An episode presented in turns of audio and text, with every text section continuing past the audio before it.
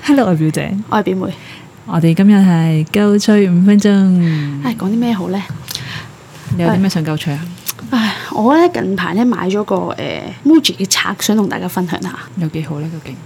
我個身體咧有啲污糟， 今個夏天咧咪，住，首先你係咪成日都會擦身體嘅先？以我唔前。係。哦，OK。我唔係，咁我今年夏天就連太陽都冇晒啦，咁我就覺得身體上面嗰隻膚色咧，點樣形容嗰隻膚色咧？有啲污糟，污糟灰係拖住喺個皮膚上面，係啦，係咪？咁我就覺得唉，好唔舒服。突然間咁啊，嗰日行 Muji 咁啊，上到去見到一個身擦身體嘅刷，我就好有衝動，就想買嚟擦一擦個身體。咁樣啊擦完之後呢，個身體好似得到咗一種舒緩咁樣。點解會意識到有呢一件事呢？就係、我突然間諗到去旅行嘅時候呢，去韓國，我去嗰啲汗蒸幕呢，俾阿阿豬媽 係咁捽到個身體，捽捽捽捽捽晒啲腦泥出嚟。咁嗰一下完咗之後，我覺得啊，個身體好似得到重生咁樣。咁我就將呢件事咧同咗表姐講啦，佢到最後買咗個刷，你你要買咗？你買咗個刷啊？哦，冇 錯，其實我都買咗。但係老實講，我咧真係懶惰 嘅。就算我買咗，我都係頭嗰一兩個禮拜，當然係日日都刷啦。但係而家係可能兩三日先刷一次咯。但你覺得刷完係咪真係好乾淨我感覺？我覺得 OK 嘅，但係我有覺得個 Muji 嘅刷其實有得可以改善嘅空間，就係、因為雖然佢好長柄啦，係係係佢刷嘅毛亦都非常之舒服嘅。但係咧，因為咧，你當你因為我係用呢、個誒、呃手工梘嘅，嗯用手捽個梘，然後就去擦個身體嘅，跟住你就攞起個刷去擦自己噶嘛。係啊，我個我隻手已經好滑捋捋啦，係個柄咧又好滑捋捋咧，所以我成日都即係雖然佢夠長，但係咧我其實成日都會滑咗去最 下最下，即係就會變到好短咯。啊哈，所以咧對我嚟講，呢、個刷毛係舒服嘅，亦都方便刷。但係如果佢個柄能夠做到有個防滑功能就好 啦。仲要有要 求，係啊，梗係要 咯。喂，大佬個刷其實咧話平唔平，話貴唔貴㗎，都要成差唔多一百蚊啊，係嘛？九十八蚊。係咯，九十八蚊㗎。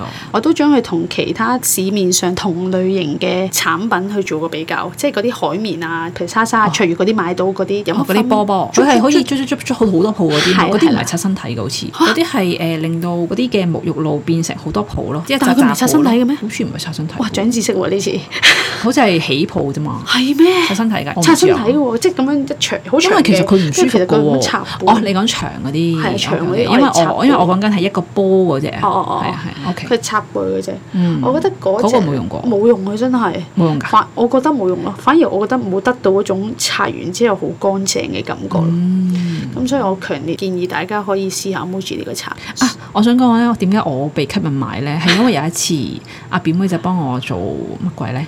誒誒拔刮管痧、刮痧同拔罐係啦。跟住咧，佢就發現我背脊咧有一粒嘢，係就覺得好想幫我撩出嚟啦。跟住佢就真係幫我好輕易地撩咗出嚟之後，我發覺點解我個背脊會有一粒咁污糟嘅嘢嘅？ 因為其實我背背脊算係出名乾淨，亦都冇呢個係 走米啊，冇暗瘡嘅。但係竟然有粒黑色嘅嘢喺我背脊度， 我就覺得有啲接受唔到，所以。 所以我就即刻阿表妹講推介呢個 Muji 刷之後咧，我就即刻衝衝去買。到最後又真係買咗啦佢。真係，因為覺得誒、呃其實擦完嘅感覺咧係真係舒服嘅，會覺得咧皮膚滑咗好多係，因為平時其實冇咁滑嘅，係跟住一擦完就覺得好滑，咁就只但係只不過自己懶惰啫，所以就冇每日都用咁樣咯。係，但係其實我諗其他刷都 OK 嘅，不過咁啱覺得 Muji 嗰個刷嗰啲毛係真係好舒服嘅，同埋我擦少落去唔用啊會其太實，所以我都傷啊唔。知。同埋我擦嗰啲膝頭哥啊、嗰啲手踭嗰啲位，覺得係舒服嘅。同埋個柄係真係夠長，可以擦到個背脊嘅。係嘅，係嗯我覺得性價比高啦，呢、個咪算唔算啊？九十八嘅。蚊其實都我唔唔知平喎喎，。係啊，其實我唔知算啦算啦，喎。其實都唔平。其實我唔知高唔高，因為我我都我其實冇乜擦身體，我唔係好知。因為以前咧都有買過嘅，但係咧都係用過一兩次咧，然後就擺喺個浴室嗰度咧，然後就會變發毛噶啦嘛。